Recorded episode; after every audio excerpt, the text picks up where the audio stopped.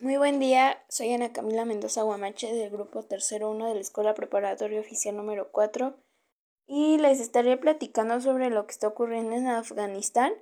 Bueno, pues esto comienza en los años 70 y con una inestable ayuda de la Unión Soviética, los comunistas órganos tomaron el poder del problema y es que estos comunistas afganos intentaron imponer una ideología atea en una zona en la que la religión es una parte fundamental de la sociedad. Por ello había una parte de la población afgana que es todo el comunismo y la sociedad laica, no les molaba un pelo, y que eran un y que eran partidarios de una teocracia en la que el Islam y la Sharia dominase todos los ámbitos de la vida o gana el caso es que este sector de la población a los que se les conocerá como mayadines se alzaron en armas. El dominio comunista en 1978 comenzó en una guerra que duró hasta la caída de la propia Unión Soviética durante los más de 10 años que duró este conflicto. Los mayadines recibieron ingentes cantidades de armas y dinero de Estados Unidos, ya que todo valía para hacer daño a la Unión Soviética y estábamos en plena Guerra Fría Claro, los mayedines también estuvieron apoyando por países como Pakistán, Irán, Arabia Saudí, Israel o Reino Unido. Es una mezcla de lo más curioso.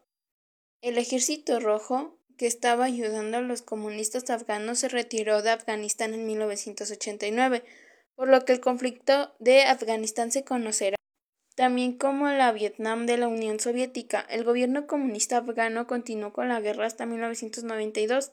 El problema es que una vez que la Unión Soviética se había desintegrado, el gobierno comunista afgano colapsó económicamente y los mayadines tomaron el poder. Ocurrió todo lo contrario ante el vacío de poder. Las diferentes facciones de los mayadines comenzaron a luchar entre sí por hacerse con el control del país en 1996. Los talibanes es utilizar una facción fundamental islámica, donde conquistaron Kabul y posteriormente invadieron casi todo el país. Tan solo otro grupo muy bien llamado la Alianza del Norte pudo hacer frente a los talibanes y conseguir el control de una pequeña parte de Afganistán.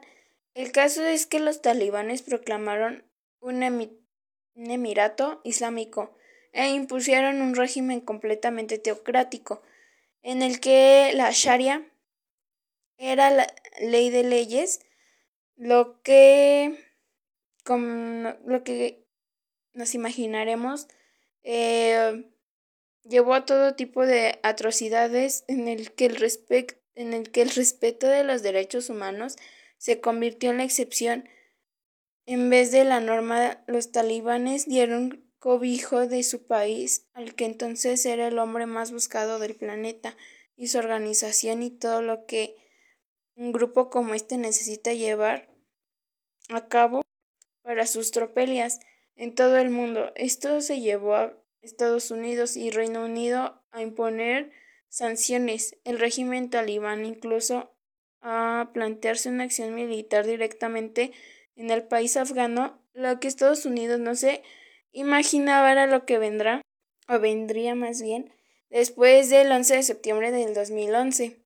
Perdón, del 2001, Estados Unidos sufrió el mayor atentado de su historia y automáticamente todas las miradas se concentraron en Afganistán, donde supuestamente se escondían los autores intelectuales de los ataques tras la negativa del régimen talibán a dejar de acoger a los responsables de atentados el 7 de octubre del 2001.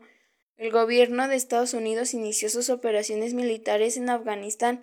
Estas operaciones tenían dos objetivos. Por un lado, eliminar los responsables de los ataques del 11 de septiembre. Por otro lado, derrocar el régimen talibán y establecer la democracia en el país. Una curiosidad de esta intervención fueron las operaciones de desinformación que se llevaron a cabo para justificar el ataque, y es que en el 2001 el Departamento de Defensa creó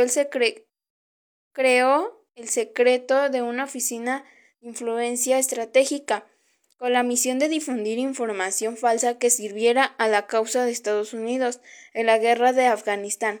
Esta oficina se devolvió después de que varios periodistas revelaran su existencia. La intervención estadounidense británica fue un éxito relativo con la inestable ayuda de la Alianza del Norte. El régimen Taibán cayó en pocas semanas, sin embargo no se encontró ni rastro de los responsables. Del 11 de septiembre se cree que huyeron, huyeron perdón, por las fortificadas montañas de Tora Bora hacia zonas tribales de Pakistán. No obstante, parecía que por fin Afganistán estaba listo para la paz y sobre todo para la, por la democracia. Pero una vez más parece que se nos olvida que estamos hablando de Afganistán, un país en el que no hay paz que valga por mandato de la ONU. Eh, se formó la llamada Fuerza Internacional de Asistencias para la Seguridad, conocida comúnmente como la ISAF. Hablábamos de una fuerza de más de 100.000 soldados, la mayoría aportados por Estados Unidos, en las que también se encontraban soldados de decenas de países más, entre ellos España. En 2004 se aprobó una nueva constitución y se celebraron las primeras democráticas de la historia de Afganistán. La ONU consiguió escolarizar a cuatro millones de niños y restableció el sistema de salud. Sin embargo, la policía y el ejército afgano estaban en pañales y apenas se la capital del país. En el resto de regiones en las que no había fuerzas internacionales, el control los ejercía el control lo ejercían señores de la guerra que actuaban como caciques locales y que se hicieron de oro cultivando opio y traficando con él. Mientras tanto, los talibanes estaban rearmando y organizando y reorganizando en muchas zonas del país.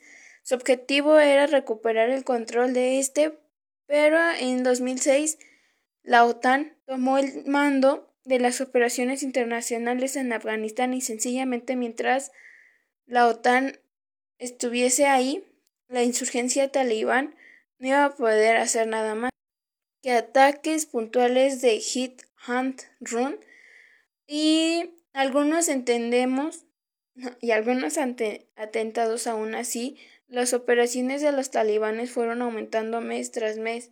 2009 a 2010 fueron años durísimos para la OTAN. La OTAN envió más soldados y material, pero, lo, pero las tropas internacionales no tenían pensado quedarse allí. Para siempre su misión era, era contener a los talibanes mientras formaba y equipaba el nuevo ejército y ya que la policía afgana, a pesar de todo ello, las acciones de los talibanes continuaron con un buen ritmo hasta 2013 en 2013 la OTAN dejó la seguridad del país en manos de la policía afgana y se dedicó solamente a dar apoyo aéreo, ya continuar formando a la propia policía.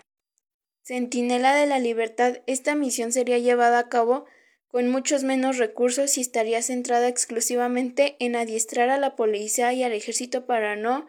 En 2015, tras casi tres décadas de lucha, ininterrumpida. Eh, los talibanes mostraron su, predisposición perdón, de negociar un alto al fuego con el gobierno afgano. Las negociaciones comenzaron a dar frutos en 2018. Bueno, pues eh, es la información más importante que pude encontrar de cómo se fue dando poco a poco el problema en Afganistán y cómo es que Estados Unidos también está involucrado en todo este problema. Eh, espero se les haya hecho interesante y pues si es así, eh, espero seguir comunicándoles más información eh, buscada y, y pues investigada por mí y por algunas fuentes confiables. Y pues nada, les habla Mendoza Gomechana Camila y pues eso sería todo. Hasta luego.